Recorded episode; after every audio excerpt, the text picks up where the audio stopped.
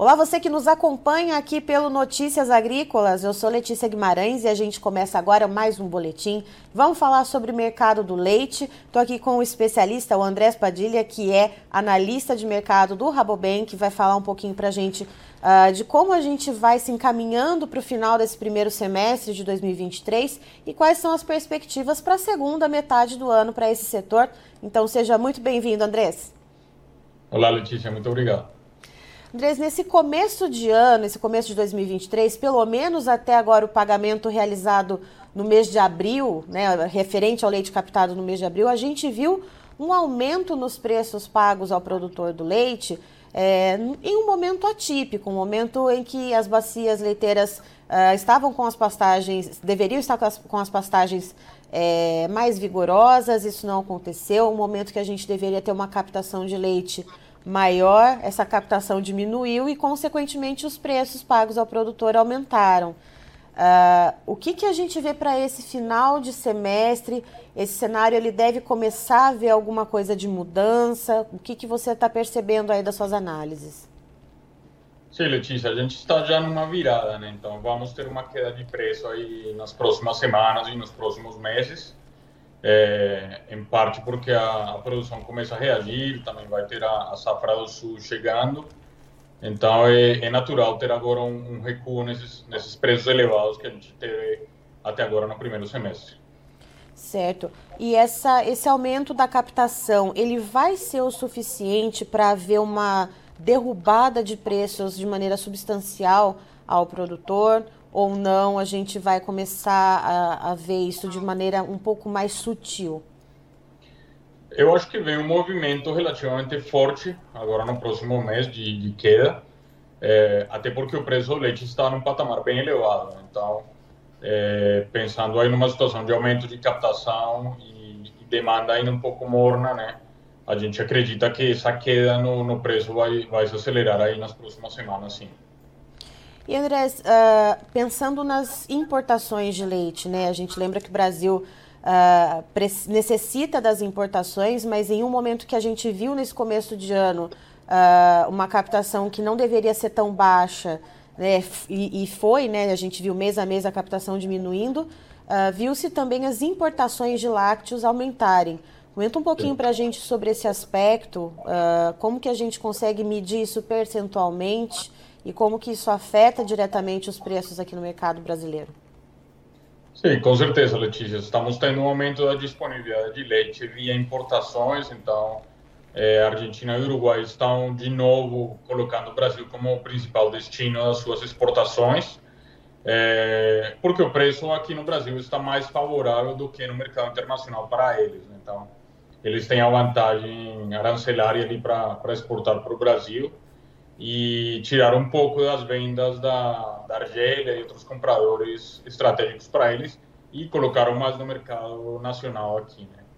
Então acho que esse, esse aumento de importações vai vir forte em maio também e é mais um fator que nos leva a acreditar nessa nessa queda dos preços é, ao produtor aí nas próximas semanas e nos próximos meses. Certo. E Andrés, para esse segundo semestre, né, você comenta da safra uh, do sul do Brasil chegando, né, dessa produção do sul do Brasil chegando. Uh, o que, que a gente deve ver também em relação às exportações? O segundo semestre ele deve apresentar que tipo de movimento uh, no sentido do Brasil, então, fazer essa aquisição dos lácteos? É, eu acho que assim, ainda por enquanto vai continuar sendo um, um, um cenário interessante para as importações, mas já começa a equilibrar o mercado na medida que esses preços vão caindo, que a disponibilidade interna começa a aumentar também. Então acho que as, a, as importações elas devem eh, moderar aí a, a, alta a partir de junho.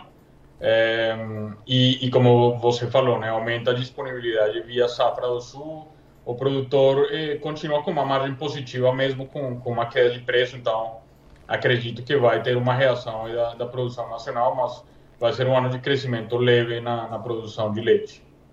E, Andrés, em relação aos custos de produção, né, a gente está falando de margem ao produtor, uh, que você comentou que pode haver essa queda, mas o produtor continua ainda tendo margem. Isso vai vir de alguma uh, um incremento na demanda Uh, ou isso vai vir via custos de produção mais baixos que vão aliviar essa pressão ao produtor? É, eu acho que assim, o lado dos custos deve, deve ajudar, né? É, também lembrando que provavelmente entramos em, em fenômeno de El Niño, então isso deveria trazer mais chuvas aqui para o centro-oeste, né? E para o sudeste, então isso, isso deve ajudar também na, nas pastagens aí na primavera e, e, e eu acho que mesmo com o preço ao produtor um pouco mais baixo, essa queda nos, nos custos vai ajudar. E lembrando né, que estamos vindo de um preço ao produtor bem elevado, então há espaço sim ali para um corte de preços e manter margens ainda positivas.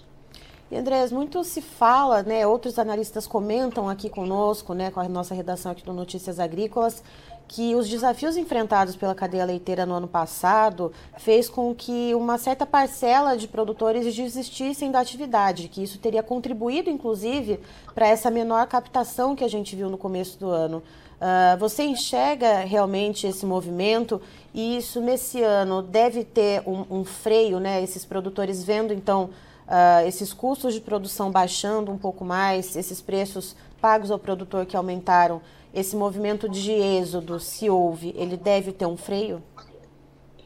Eu acho que continua esse movimento, Letícia. O que a gente está vendo é os produtores menores continuam saindo da atividade, né? Porque é, os custos são altos, o custo da mão de obra continua aumentando em todas as regiões principais, então há uma grande concorrência com outros setores, né? A gente vê uma super safra de, de soja e, e milho indo bem também e outros setores da, do agronegócio crescendo forte. Então, isso está trazendo mais pressão no custo, tanto, tanto aluguel de terra como mão de obra.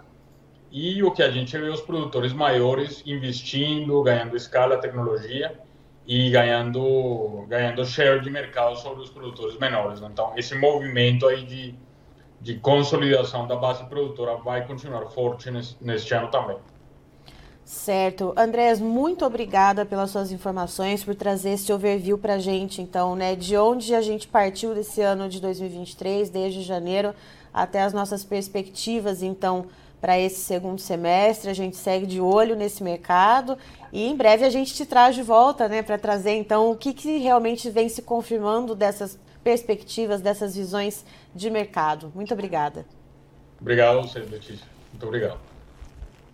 Tá então, estivemos com o Andres Padilha, que é analista de mercado do Rabobank, nos trazendo essas informações a respeito do mercado do leite. Segundo ele, então, agora para a virada para o segundo semestre, a gente deve ainda ver uma tendência de leite importado ainda entrando bastante no Brasil, já que a gente viu um primeiro semestre uh, de captação diminuindo aqui no mercado interno, tanto que os preços pagos ao produtor subiu, mas a gente deve ver os preços pagos ao produtor, justamente isso, uh, diminuindo um pouco. Vem entrando então a safra de leite vinda do sul do país, que deve exercer um pouco essa pressão de baixa, mas segundo o Andrés, a gente de não deve ver o produtor tendo as margens de lucro corridas.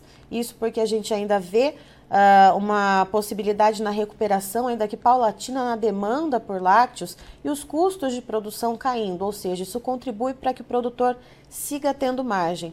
Uma tendência, uma questão que o André trouxe para a gente uh, é que desde o ano passado muitos analistas vêm comentando com notícias agrícolas e o André uh, ele, ele endossa isso, de que os pequenos produtores têm deixado a atividade, isso vem contribuído inclusive para a redução da captação do leite, Uh, e justamente por causa dos custos de produção elevados enfrentados no ano passado e esse ano que ainda pressionam, portanto, o pequeno produtor, aquele que não tem escala, e isso vai concentrando, portanto, uh, o médio e o grande produtor do mercado do leite.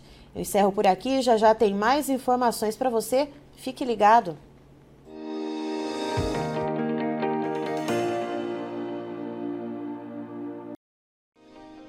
Se inscreva em nossas mídias sociais. No Facebook, Notícias Agrícolas. No Instagram, arroba Notícias Agrícolas. E em nosso Twitter, arroba Norteagri.